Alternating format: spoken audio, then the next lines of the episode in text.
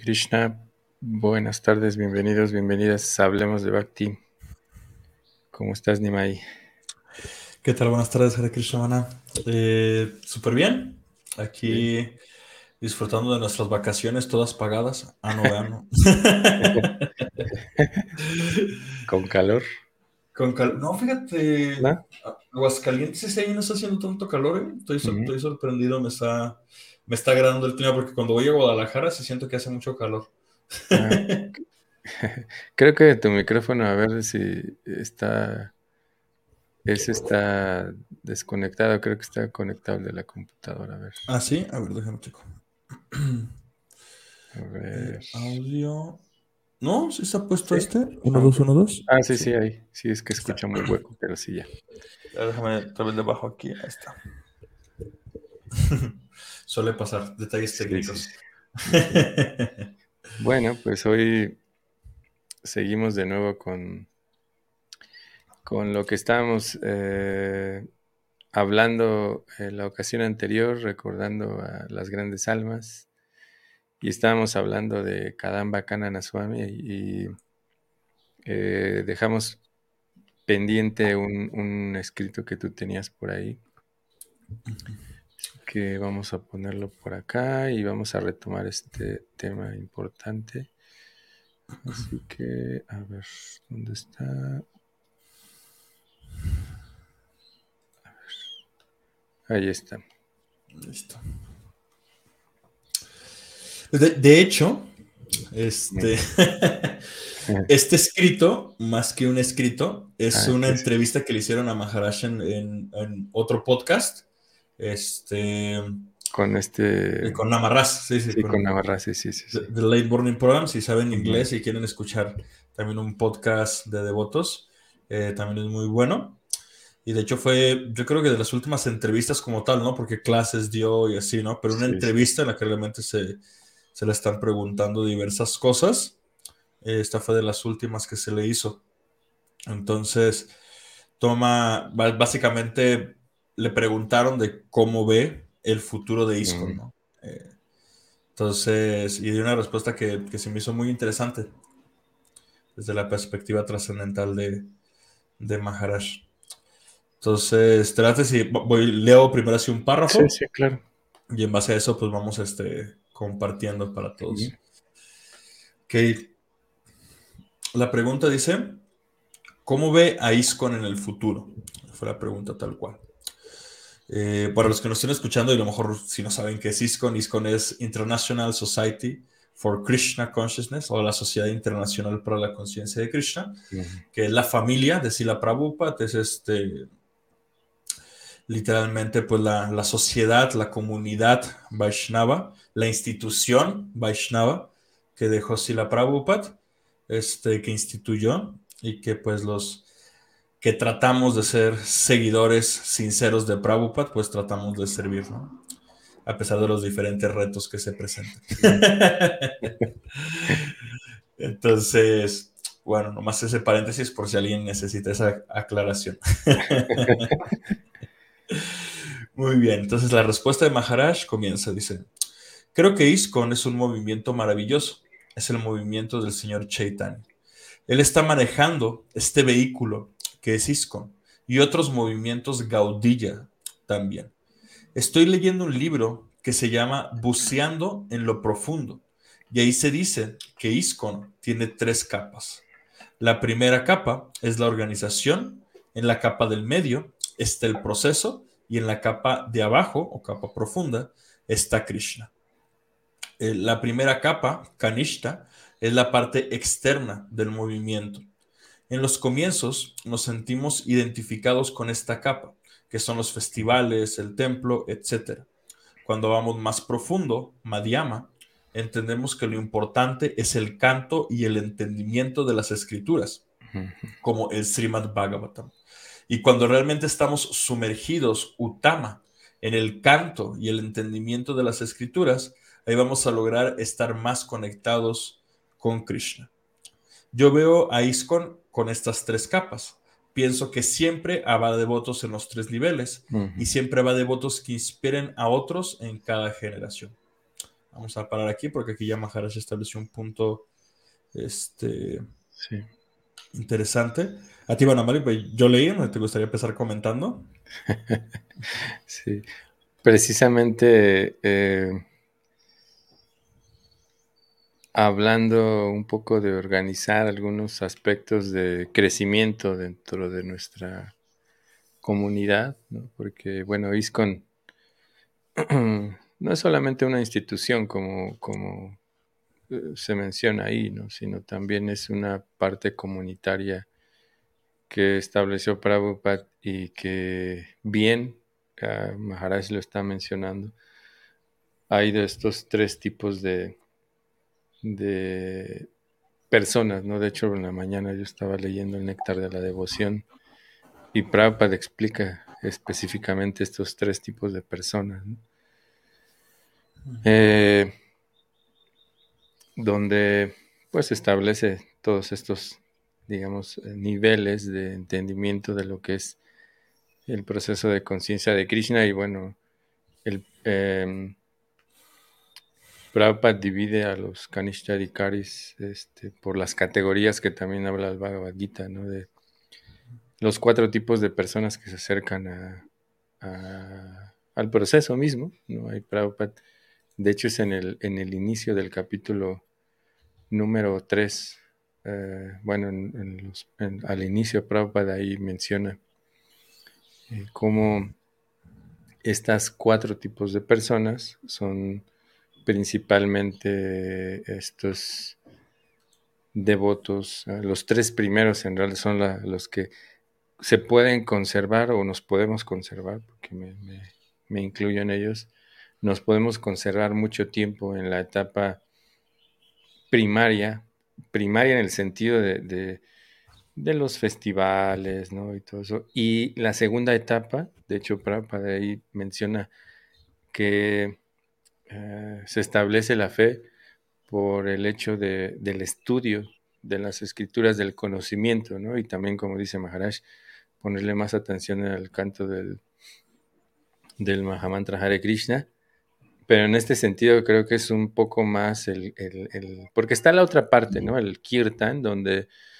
El kirtan, de hecho, escuché una, una eh, charla de un maestro espiritual donde mencionaba que, que lo más complejo para poder madurar dentro del proceso es el canto de la ya por recitación del Mahamantra de manera individual.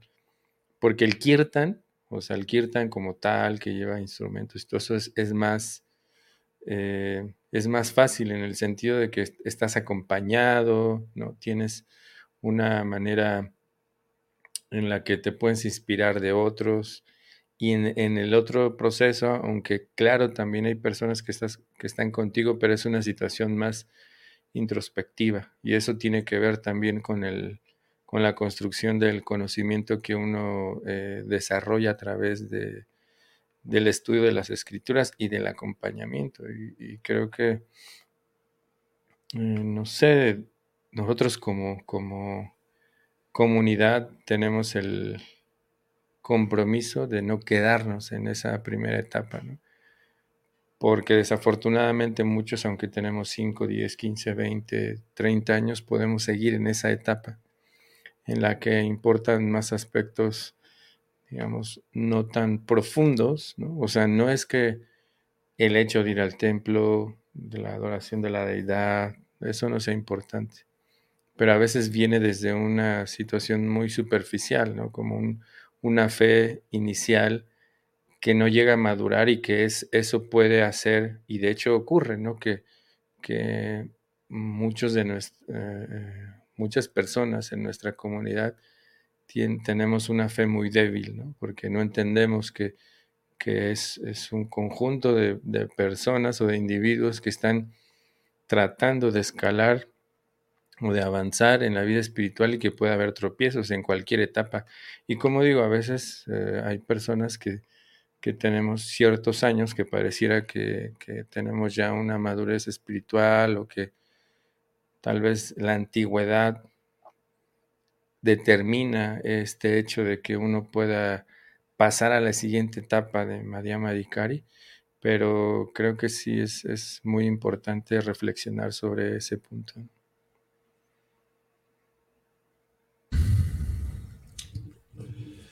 Sí. Justamente, yo creo que cuestionarnos, ¿no? Eh, realmente de manera sincera, no, no como juzgándonos o, juzgando a los demás. Eh, pero sí, realmente planteándonos, ¿no? O sea, realmente en dónde situamos nuestra fe, ¿no? Eh, y algo, o sea, aquí Maharaj está hablando, pues, a nivel, digamos, como organización, ¿no? Que es Kanishta Madhyama Yutama, ¿no? Eh, pero a nivel este individual, pues básicamente está hablando de los diferentes niveles, ¿no? De, de, devotos, ¿no? Con los que se involucra, o sea, los diferentes niveles de devotos que tratan de servir a Krishna. Entonces, en ese sentido, creo que... Ah, ya sé por qué me estás escuchando. Ahí se escucha mucho mejor. Yo también ahorita me di percate, es que está el micrófono al revés. Ah, claro, claro. sí, por eso. Cierta, me estás escuchando y dije, no, te está sonando muy mal. Ajá, claro, porque estaba de lado, claro. Sí, está, estaba hablándole a, las espaldas del micrófono. Ahí ya se escucha perfecto. Sí. Entonces, y, y realmente esto naturalmente está relacionado con nuestro compromiso en el avance espiritual. Eh, y, reconocer esas, esas diferencias eh, nos permiten realmente, eh, ¿cómo decirlo? Inclusive sentirnos más satisfechos o más conectados con nuestro proceso espiritual. Algo muy, muy, yo siempre que tengo muy, muy marcado de, eh, de, los tres niveles, ¿no? Que es Kanishta, Madhyama y Utama, que aquí Maharaj dice que, o sea, Kanishta es como quedarse en la parte externa del movimiento. Madhyama, podríamos estar hablando de que es el nivel de comprensión, el Bhagavatam. Y el Utama es pues realmente buscar relacionarnos directamente con Krishna. Entonces, eh, por ejemplo, una característica muy común que, se tiene en el nivel canista es justamente considerar que las, digamos, los aspectos externos eh, definen eh, el nivel de avance, ¿no? Eh, no sé, por ejemplo, podríamos decir, no, es que ese devoto va todos los días a, un servicio en Mangalartic, ¿no? Por así decirlo, ¿no? O hace todo lo de un servicio en Mangalartic, ¿no? Y que se, definitivamente tiene su determinación y su avance, ¿no? Eh, sin embargo, si consideramos que el, avance del, del, Bhakti depende solamente de la situación externa y no hay un análisis interno de cuál es la motivación, el deseo, los apegos, etcétera, pues realmente uno se puede estancar, ¿no? Que eso es lo peligroso. Y, esto es muy importante analizarlo hacia nosotros mismos, ¿no? Yo no lo estoy diciendo hacia afuera, ¿no? Yo, si un devoto va todos los días a su servicio en, a su servicio en Mangala o al servicio que le corresponda, pues ya, ya, es un, ya tiene por lo menos el voto del sadhana, ¿no? De constancia y regulación, que eso va, va a darle sus resultados. Pero esto que estoy planteando es para la autorreflexión, ¿no? Muy, muy comúnmente, eh, nuestro ego, cuando ve algo por niveles, lo primero es que trata de convencerse a sí mismo eh, en qué nivel se encuentra, ¿no? Alguien puede decir, no, pues yo, yo leo el Bhagavatam, ¿no? Entonces, seguramente en este parámetro que dice Maharaj, pues yo soy un Madhyama, ¿no? Alguien, eh, el ego podría pensar eso, ¿no? este, entonces, eh, justamente ahí viene la autorreflexión, ¿no? Porque lo segundo, o sea, después de que uno intenta ubicarse a, a uno mismo en alguna de estas posiciones, lo siguiente es que nos creemos jueces, ¿no? Decimos, no, ese devoto es muy canista, ¿no? Ese devoto es muy neófito. Ah, ese devoto es muy avanzado. Ah, ese devoto, etcétera, ¿no? Entonces, eh, si lo decimos en sentido positivo de que alguien es muy avanzado, es bueno si, nos inspira en nuestra vida espiritual, ¿no? Si nos hace sentir envidia, no es tan bueno. Pero aquí lo peligroso es justamente cuando nosotros creemos que nuestra percepción es el juez de la devoción de, las personas o de los devotos que se están esforzando, ¿no? Y realmente algo muy importante que menciona eh, Visuana Chakrabarti Thakur, una charia, el Madhurya Kadambini, que ahí literalmente desglosa todos los niveles de la devoción. Eh, lo primero que establece es de que nunca se debe utilizar ese conocimiento para juzgar a otros Vaishnavas. ¿no? Dice, el conocimiento que estoy presentando es para el autoanálisis y la autorreflexión. ¿no? O sea, realmente eh, de manera común, ¿no? Es muy difícil poder externamente juzgar si un Vaishnava es muy avanzado o no es muy avanzado, ¿no? Este, inclusive, o sea, obviamente hay casos sumamente especiales, ¿no? Que tienen tanto Shakti, tanta potencia, que es evidente que tienen mucho avance espiritual, ¿no? O sea, las grandes almas, este, como Sila Prabhupada, grandes maestros espirituales, o sea, que tú cuando interactúas con ellos, su potencia espiritual es tan evidente que es innegable su avance espiritual, ¿no? Entonces, y al mismo tiempo, eh, eh, uno siempre debe estar en este estado de, autoanálisis, de reflexión y de sinceridad, por supuesto, para tratar de, reconocer humildemente cuáles son nuestras limitantes, que si habláramos, si queríamos aterrizarlo, un aspecto práctico sería reconocer qué me aleja de Krishna, ¿no? ¿Cuáles son mis apegos materiales que me están alejando de Krishna en este momento, ¿no? Y también humildemente, porque a veces, por ejemplo, los mexicanos tenemos la otra tendencia, que es este, ser tan humildes que no valorizamos nada, ¿no? Entonces, eh, también humildemente decir, ah, pero tengo esta naturaleza, tengo estas capacidades, ¿no? El ejemplo perfecto es Arjuna, ¿no? Arjuna sabía que era el mejor guerrero del mundo, pero no se enorgullecía de eso, ¿no? Él sabía que pues, lo estaba haciendo como un servicio a Krishna. Entonces, eh, en nuestro caso no tenemos una cualidad tan eh, enorme como para decir, ah, sí, soy el mejor guerrero del mundo. Sin embargo, pues sí hay cualidades, ¿no? Que, que se presentan, pero siempre son por misericordia de Krishna, ¿no? Entonces, ese equilibrio es lo que nos va permitiendo, primero gradualmente, evolucionar nuestra propia fe para subsecuentemente pues ir profundizando en este movimiento de Sila Prabhupada que como nos está compartiendo aquí Kadamba Kanana Swami, pues es el movimiento de Sila Prabhupada y es el movimiento de Chaitanya Mahaprabhu. Entonces es una oportunidad única que, debemos tener la suficiente sinceridad para, eh, para darnos la oportunidad de aprovechar al máximo y, y, sí, reconocer que vamos a pasar por esas etapas, ¿no? O nos vamos a quedar en una, si es lo que nos da nuestra naturaleza. este, pero sí, no sé, ¿tú qué opinas, Vana? ¿Leemos un poquito más? Sí, sí, sí, leemos un poco más. A ver. Ahí está. ok.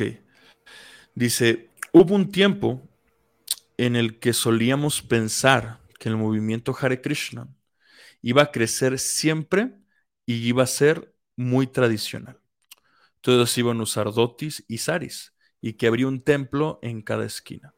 Al principio pensamos que el movimiento crecería como un jardín inglés, todos los árboles prolijamente podados iguales. Pero no, eso no sucedió. Pero sí creció. Creció más como la jungla brasileira, el movimiento tomó todo tipo de colores y formas. Creo que todas estas diferentes variedades crecerán. Al principio el movimiento estaba todo bajo el mismo techo, pero no creo que esto sea así ahora. ¿no?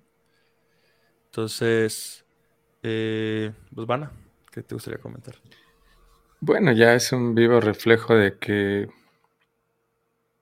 bueno, uno, primero nosotros como generaciones nuevas, y bueno, no tan nuevas, pero ya sí nuevas en relación a, la generación de los discípulos de Prabhupada, ¿no? Y en este caso que, bueno, Maharaj, aunque es, es um, un discípulo de un discípulo de Prabhupada, aún él, está en esa, todavía en esa generación que le tocó ver la generalidad en el ámbito monástico, ¿no? Que, y eso es algo que, debemos de entender, ¿no? Como tú mencionabas, em, nosotros que tal vez estamos dentro de este panorama o este escalón de los que están aprendiendo la vida espiritual, juzgamos desde lo externo.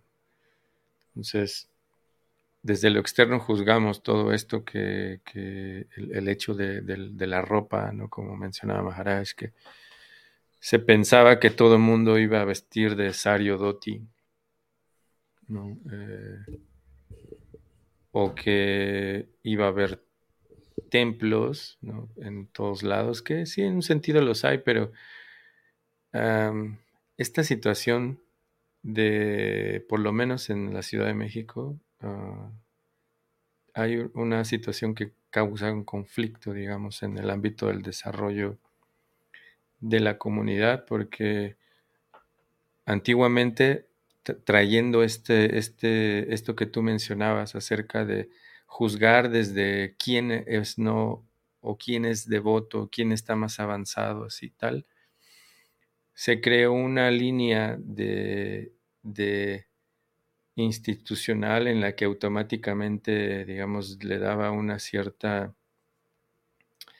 importancia al hecho de tener un, un, servicio tal como administrativo en un templo, ¿no? Se pensaba que eso era la, la o, las personas eran eh, muy, muy avanzadas, e incluso a veces este, se, le, se le daba mucha importancia y muchos de estos generaciones previas eh, buscaban esos, estos eh, aspectos de, de, autoridad para más que a veces para poder servir, que no estoy generalizando, pero hay algunos. Y ese también es un, un entendimiento muy en ese estado del que mencionaba Maharaj, muy primario, ¿no? Y también desde ahí, pues e, el, no entender el hecho de que hay nuevas generaciones que no solamente hacen los servicios que ya están establecidos que comúnmente, sino que todo el tiempo están surgiendo cosas, ¿no? Como hoy en día, las redes sociales, ¿no? Era una persona muy vanguardista en ese sentido. Prabhupada, si analizamos su vida, él usaba la tecnología para poder predicar masivamente.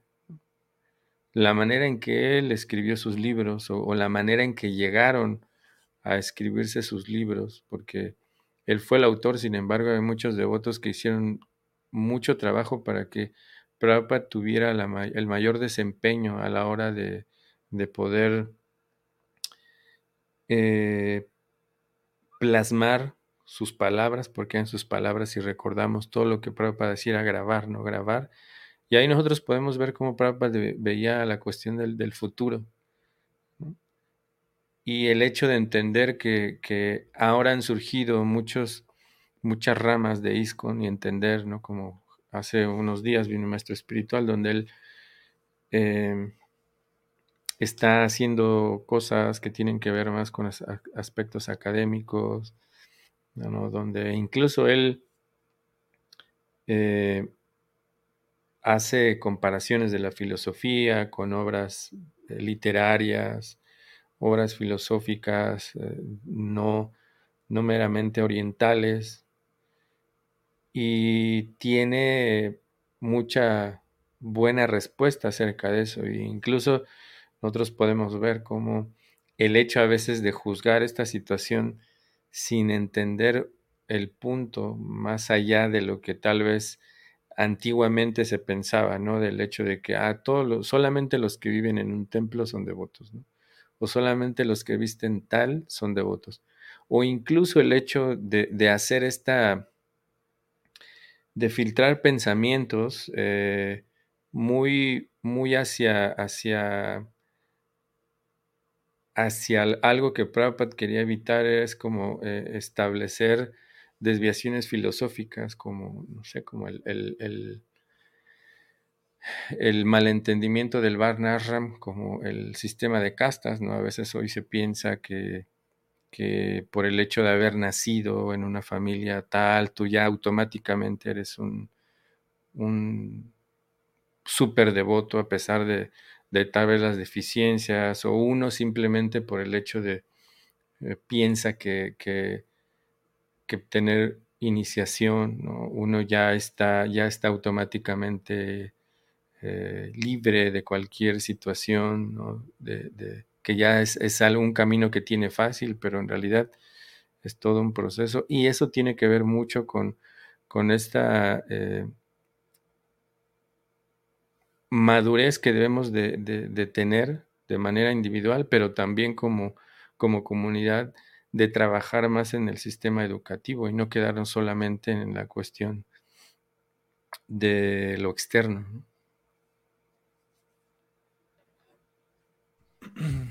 Sí, pues este, básicamente Maharaj sigue profundizando, ¿no? Esta idea de, de no quedarnos en la parte externa, ¿no? De entender uh -huh. que, que, el Bhakti, pues justamente, pues tiene infinidad de...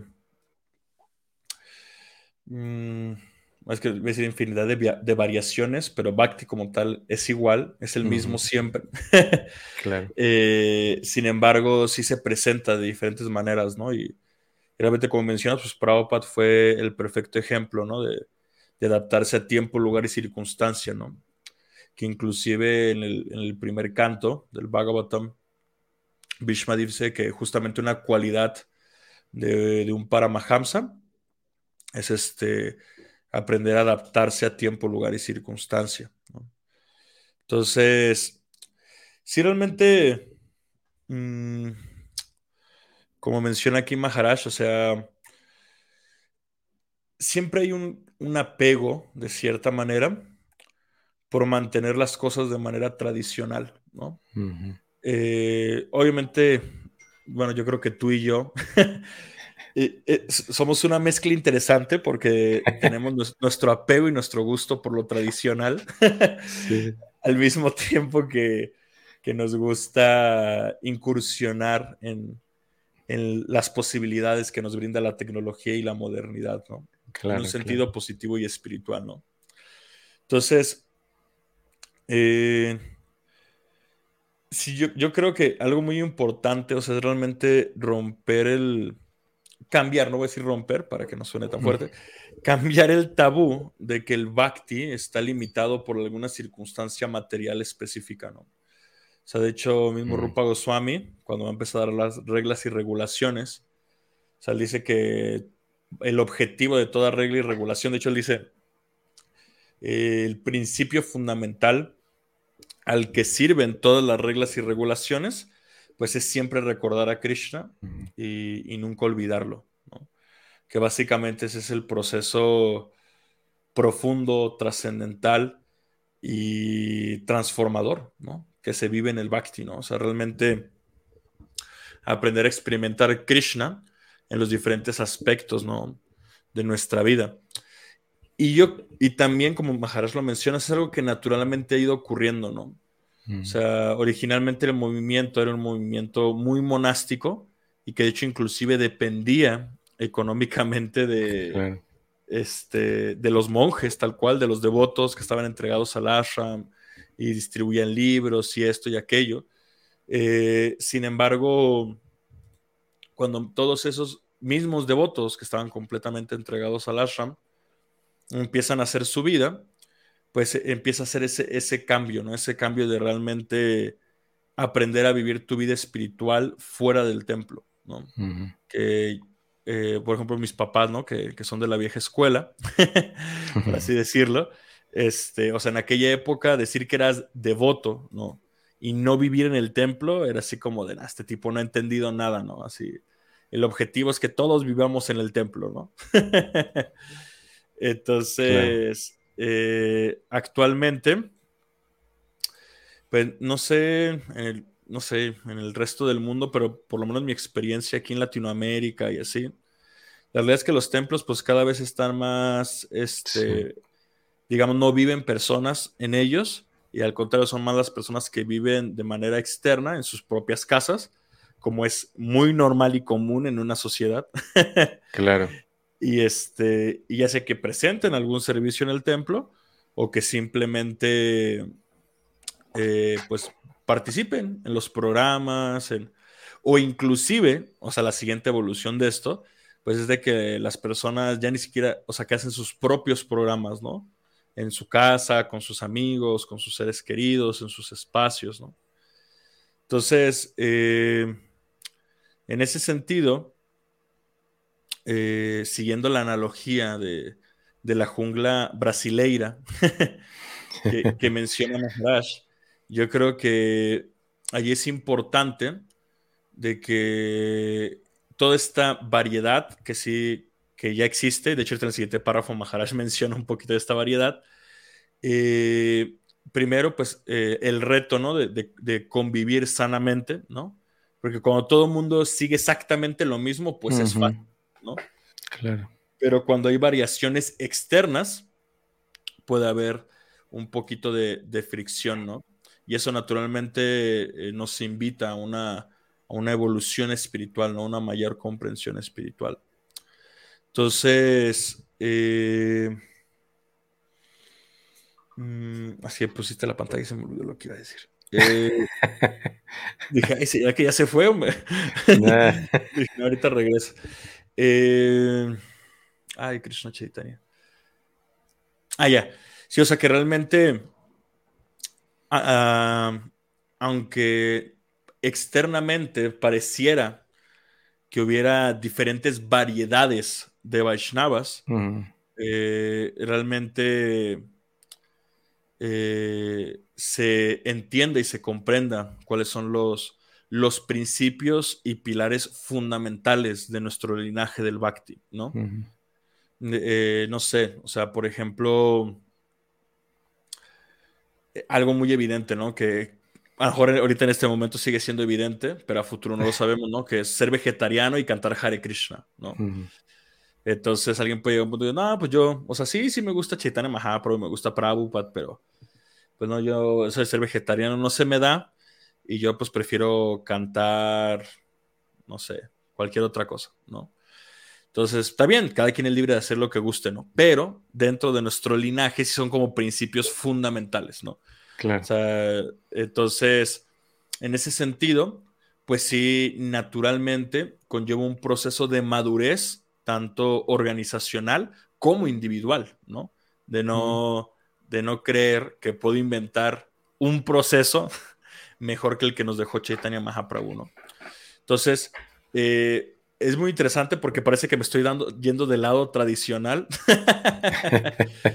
Eh, sin embargo, siempre que se habla de, estos, yo creo que sí es, es importante eh, como reafirmar, entender cuáles son los principios, ¿no?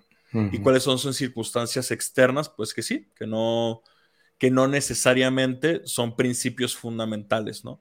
Pero sí hay el hecho de que algo externo no sea un principio fundamental, no significa este, que no haya los principios fundamentales, ¿no? Por supuesto que tenemos los principios fundamentales en la senda del Bhakti. Claro.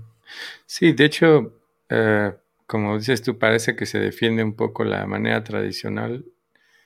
Eh, por otro lado, en realidad es que nosotros no entendemos también un poco la historia del, del Vaishnavismo. O sea, para nosotros como, como un movimiento que surgió de Prabhupada, porque así fue, sabemos la historia, Pero si nos vamos un poquito atrás, en realidad nosotros estamos eh, del lado contrario a lo que venía siendo la tradición Vaishnava, en la que los grijastas principalmente eran los, los gurus, y que sí se visita un templo, sin embargo la actividad misma está enfocada en el lugar y, y analizando, digamos, también nuestra historia como la tradición de donde viene Prabhupada, si nosotros eh, recordamos a Bhaktivinoda Thakur, en realidad él es el ejemplo de cómo nosotros deberíamos de actuar. Eh, incluso, o sea, si ya hemos mencionado en algunas ocasiones, Prabhupada en su primer intento de establecer un movimiento, la Liga de Devotos, él no quería que hubiera saniasis, ¿no? Sin embargo, para también, como tú mencionabas, la, mezcla tal vez de, nosotros. Yo, yo soy muy, muy... a mí me gustan algunas cosas que no son meramente tradición, sino que son parte de, ¿no? O sea, porque en todas las comunidades, o sea, se requiere, ¿no? Así como se requiere la cuestión monástica. Antiguamente también existió, pero para nosotros era más relevante porque así surgió nuestro movimiento. Pero en realidad un templo es mantenido por la misma comunidad. El ejemplo de, de Ramán, ¿no? que tal vez una familia sola se encarga de eso, las familias. Pero en realidad en nuestro proceso la finalidad es que la comunidad misma es la que sostenga el templo. Y no estoy hablando de una cuestión de que alguien tiene que poner el dinero, sino todos, ¿no? O todos como comunidad por eso es muy importante algo que decía Yapataka Swami, que primero es la comunidad, luego un templo. Desafortunadamente o afortunadamente, primero nosotros fue un templo y después se fue construyendo la comunidad. Y a veces eso se complica mucho porque se requiere mucho trabajo para pocas personas. Pero en realidad nosotros debemos de fomentar el hecho de que eso se construya, ¿no? que la misma comunidad haga un servicio por lo menos un servicio al mes, ¿no? digamos, en un lugar donde o contribuir al hecho de poder establecer nuevos centros, porque si nosotros vamos un poquito más a lo que se está mencionando con el hecho del conocimiento o el entendimiento de lo que significa la conciencia de Krishna, es que tenemos que estudiar, establecer un compromiso de dar a otros también la conciencia de Krishna, y eso requiere una situación no solamente del ámbito de templo, sino un centro educativo, un centro educativo meramente donde nosotros eh, no ocurra con las generaciones anteriores como sucedió, que los brahmacharis literalmente estaban siendo eh, llevados solo para poder distribuir libros, ¿no? Y que se mantuvieran los templos, se mantuviera, no sé, muchas cosas. ¿no? Pero se debe de establecer el hecho de que un, monje o un brahmachari construya su vida para poder ayudar a educar a otros. Y eso también se puede hacer desde el punto desde donde estamos nosotros de, de construir este aspecto muy importante de la educación, en realidad, porque es un ejemplo muy lo que ocurrió hace rato con el micrófono, entre entre alguien tal vez que conoce, ¿no? que tiene un micrófono. Esa es la diferencia entre, entre quedarse en un nivel básico de la conciencia de Krishna y dar el siguiente paso. Porque ah, para alguien normal, digamos, eh, que está buscando el proceso de la vida espiritual, que nos vamos más por lo externo, me estoy refiriendo a alguien de, común en el sentido de que Desafortunadamente, la mayoría de, lo que, de los que nos acercamos a la vida espiritual entramos dentro de las tres primeras personas que es que estamos sufriendo, que queremos algo material o que somos curiosos meramente. Por eso la mayoría nos quedamos ahí. Y eso no quiere decir que nos vamos a quedar ahí, eso es muy importante, que sí podemos, o sea, y debemos de dar el siguiente paso. Y el 4 es el que sí, gradualmente es más rápido que entienda el siguiente paso, ¿no? el que realmente el conocimiento es importante. Entonces, el ejemplo está ahí. ¿no? Si, si tú te diste cuenta que había algo que no estaba sonando normal, ¿no? Pero la mayoría de nosotros no vemos esos detalles, no escuchamos esos detalles en, en un funcionamiento. También en el Bhakti existen esas cosas. Cuando uno está practicando, está llevando los nueve procesos o está ahí en, en su carrera espiritual, hay detalles que, que las personas que, que, son más atentas, que, que, tienen más inclinación a poder desarrollar más la vida espiritual, que viene a través del conocimiento, porque esta manera de poder eh, hacer que el oído estuviera mal, por eso es que, como te dije, hay algo mal, ¿no? Tu micrófono. Y después tú te diste cuenta, si es cierto, hay algo mal. Entonces, para nosotros hubiese sido como, como cuando yo te dije, ah, está, algo está sonando mal, y tú no hubieras, porque eso se quedó en ti, ¿no? Se quedó en ti y lo estuviste analizando y te diste cuenta, y después reflexionaste acerca de eso. Eso quiere decir que hay un conocimiento previo que te empuja a llegar a ese siguiente nivel y podemos ver la diferencia entre cómo se escuchaba y cómo te escuchas ahora. Y también en la vida espiritual eh, se requiere eso, ¿no? se requiere análisis, conocimiento, pero la mayoría de nosotros no llegamos a ese punto. ¿no?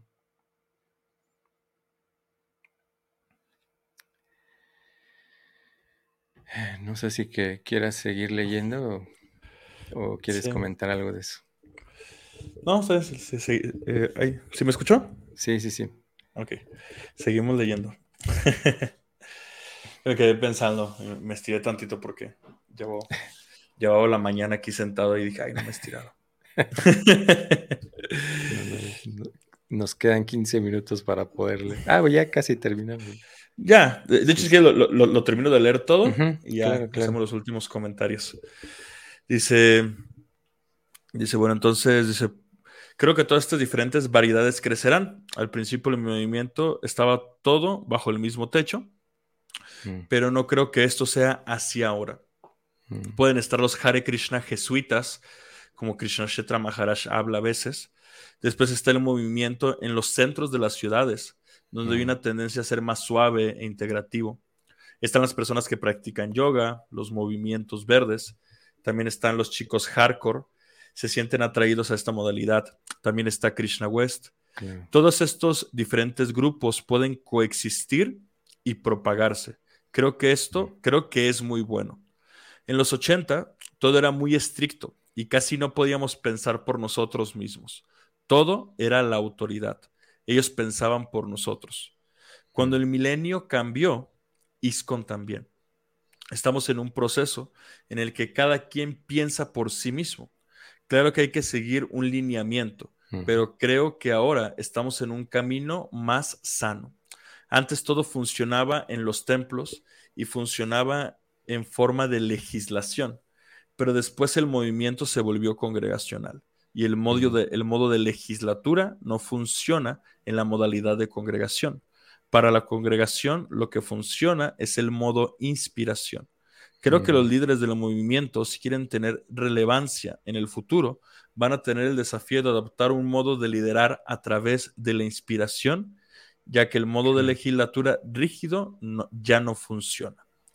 Sí, Su Santidad Kadamba Kanana Swami. sí, sí.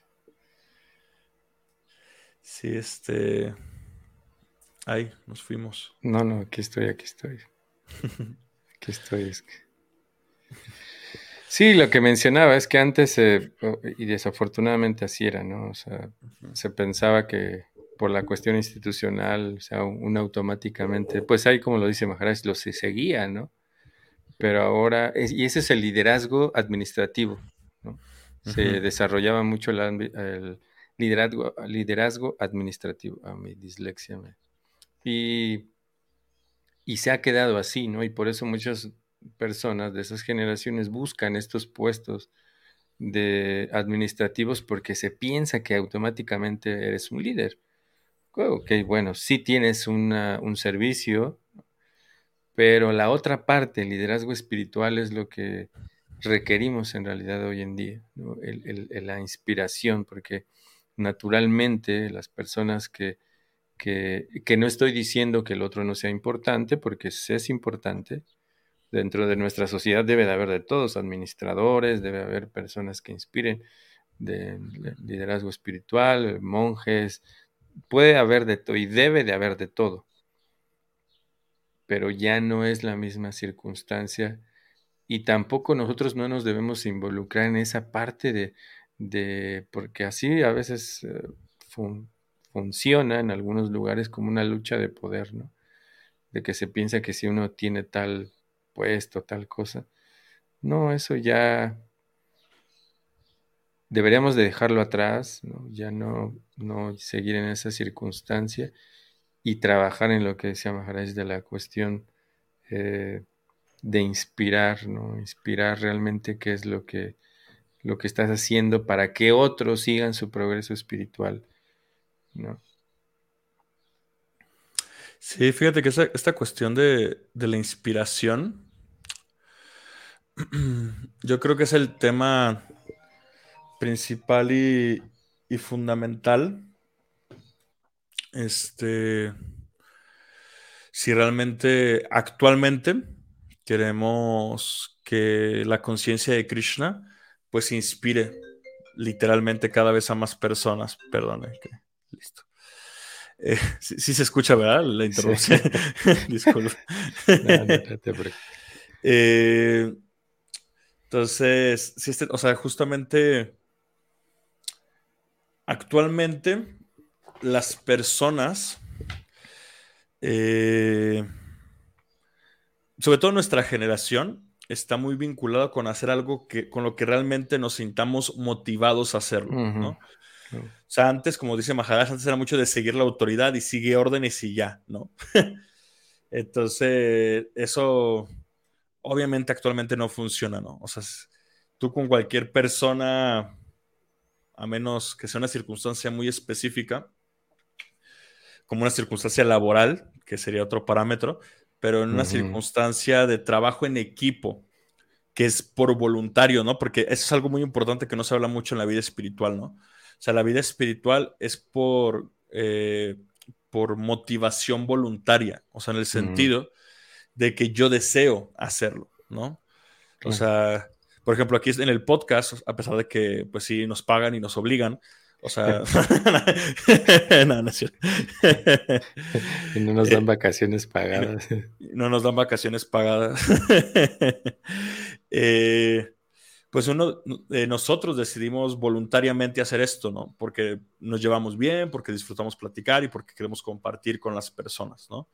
Pero es algo voluntario, ¿no? O sea, realmente y la mayoría, por no decir que todos, eh, los diferentes servicios, actividades, responsabilidades que se hacen en, este, en, las comunidades espirituales, pues son así, son por voluntario. ¿no? Por supuesto que no, quiero sonar así, por ejemplo, las excepciones de las personas que tienen cargos administrativos específicos y que se les remunera, porque pues están literalmente dedicándose solamente a eso. Este, pero de ahí en más, o sea, la comunidad como tal siempre es voluntario, ¿no? Y alguien en ese humor voluntario que tú le ordenes, no sabes qué tienes que hacer esto, ¿por qué? Porque yo lo digo, ¿no? Porque soy el comandante del templo, ¿no? Que antes había comandantes en los templos, creo que ya no hay, bueno, quién sabe. Este, entonces, eh, eso no funciona si está siendo voluntario, ¿no? Entonces, y eso también es importante entenderlo, porque no podemos irnos tampoco al otro extremo eh, de ser 100% eh, administrativos estructuralmente hablando, ¿no? Eh, yo, y lo, puedo compartir, yo, he escuchado de votos que comentan, no, es que simplemente hay que organizarnos como una empresa, ¿no? Las empresas se organizan y funcionan, porque nosotros no podemos hacerlo, ¿no? Mi perspectiva y la razón, si alguno de estos devotos me escucha de por qué nosotros no podemos hacer eso, es porque en una empresa la gente va porque le pagan dinero, no porque quiera ir, ¿no? O sea, seguramente hay excepciones y hay personas muy inspiradas y motivadas. Sí, yo conozco algunos de esos, de hecho, que eran personas este, que trabajan en el gobierno, pero son pocos. De hecho, de, 100 uno, ¿no? Exacto. Entonces, no, puedes tratar de replicar un sistema estructural organizativo que depende del interés individual de que le van a pagar un sueldo a un sistema estructural que depende de, de voluntariado y de inspiración, ¿no? Entonces, y, esto es bien importante entenderlo, por eso, por eso Maharaj inclusive está cerrando esta pregunta con esto, ¿no? O sea, tú puedes tener la estructura más increíble administrativamente hablando, organizacionalmente hablando, pero si las personas, si el equipo con el que estás trabajando no está inspirado espiritualmente, tarde que temprano el equipo colapsa, ¿no? Entonces, eh, esto, esto, es muy interesante si, nosotros evaluamos eh, las, eh, las metodología, la, metodología, metodología, metodología organizativa de ISCO. Claro. Porque de hecho, justamente ese esquema, eh, por más que se ha intentado implementar, pues no, no funciona, ¿no? Lo que funciona, o sea, por ejemplo, muy comúnmente, eh, si alguien va a hacer el servicio a un templo, es porque conoce a alguien en el templo que le inspira la confianza, este, la tranquilidad, la sinceridad de que puede ir a hacer ese servicio, ¿no? no es de que va porque se lo ordenaron, no, no, va porque se siente inspirado a confiar. Tal vez alguien muy trascendental me puede decir, no, no, yo voy por, por Krishna, ¿no? Alguien me podría decir eso. Y está perfecto, ¿no? Pero Krishna también es una persona, es la persona trascendental. Seguimos en el mismo principio fundamental, ¿no? Entonces, eh, y justamente eh, esto es lo que nos va, inclusive yo me atrevo a, a, aseverar y afirmar que nos va, nos va a permitir evolucionar a una comunidad en una modalidad más o sea, en un nivel medio de madurez espiritual, en el cual entendemos de que todos tienen sus intereses, todos tienen sus preocupaciones, sus necesidades, sus, sus motivaciones, inclusive, y naturalmente va a haber diferencias, pero aprendemos a poner las diferencias de lado en, pro de realmente pues trabajar este, o servir a, la misión de Sila Prabhupada, ¿no? A través justamente de esa inspiración, ¿no? Entonces, eh, a ver, pero queda poco tiempo, Vana. No sé si tú quieras comentar algo No, sí, sí, de hecho, eso es muy importante, muy, muy importante. Y también ser conscientes de que va a haber tropiezos y va a haber personas que es que fíjate que la habilidad de un canista para poder hacerse la víctima también es muy... O sea, porque un aspecto que tal vez no se menciona, pero que es muy común, que una alguien que está en esa, en esa etapa es que siempre le deja la responsabilidad a otros. Es decir, tú hablabas acerca de, estábamos hablando acerca de la inspiración y tú mencionabas de alguien que uno va porque las personas que están ahí te inspiran, pero en muchas ocasiones eh, me, ha tocado que personas que somos inmaduras e irresponsables, queremos culpar a otros, o sea, sí, yo entiendo que hay, que hay personas que, que, sí, literalmente a mí me ha tocado también, ¿no? Que, que se dejan o todavía tienen ese, sistema de, subyugar, digamos, por la autoridad, no solamente en la cuestión de autoridad administrativa, sino también personas que tienen mucho tiempo en la conciencia de Krishna a veces te, te quieren ejercer ese tipo de autoridad, ¿no? Pero a lo que voy es que para que nosotros también podamos llegar a ese punto, todo lo que mencionábamos, pero también el hecho de, ser responsables, ¿no? No solamente dejar todo a los demás, sino que nosotros también tenemos que ser responsables en aceptar que cometemos errores, en aceptar que necesitamos mejorar cosas, ¿no? Y no vivir una vida de víctimas, porque un, eh, eso es lo que ha hecho que nuestro movimiento no crezca tampoco, porque debemos de entender que nuestro proceso, así como hay aparentemente devotos que son muy avanzados y que inclusive han prestado servicios como saniasi y, otras cosas, tienen sus dificultades. Claro, hay ciertos niveles, ¿no? O sea, también hay que entender, hay que aprender a separar entre que alguien tiene una dificultad y alguien realmente está haciendo, este, ¿cómo decirlo? Ya violento con esas cosas, ¿no?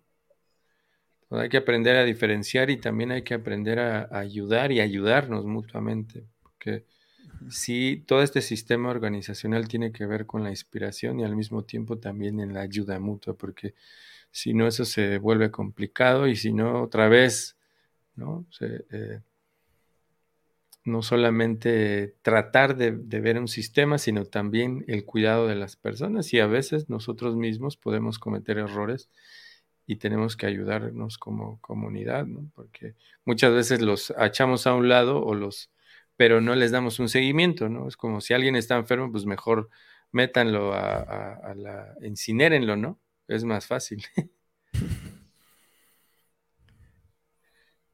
Híjole, pues ya tenemos que cerrar.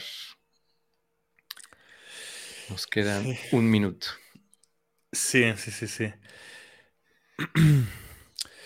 Pues yo creo que este tema puede seguir este, dando. Eh, ya tuvimos una vez un podcast, ¿no? De cómo mantenerse inspirado en la vida espiritual. Y yo creo que podemos hacer un podcast de cómo aprender a inspirar a otros en su vida espiritual, que también es importante. Claro. Bueno, pues ya nos entretenemos. Bueno, Nimai, pues un placer, como siempre. Un abrazo, cuídate mucho. Felices vacaciones pagadas. Gracias. Sí, algún día tal vez. Eh, bueno, cuídate mucho. Cuídate mucho, Vana, que estés muy bien. gracias a todos. Hare Krishna. Gracias a todos los que están ahí. Muchas, muchas gracias por, por eh, este, escucharnos y también ahí tenemos el grupo de WhatsApp eh, disculpen que no somos tan activos, pero hay miles de cosas que tenemos que hacer también. Aparte de, solo hablar aquí en, Facebook, también tenemos otras cosas. Entonces, bueno, ahí ustedes también pueden aportar. Así que muchas gracias. Cuídense mucho. Hare Krishna. Hare Krishna. Gracias.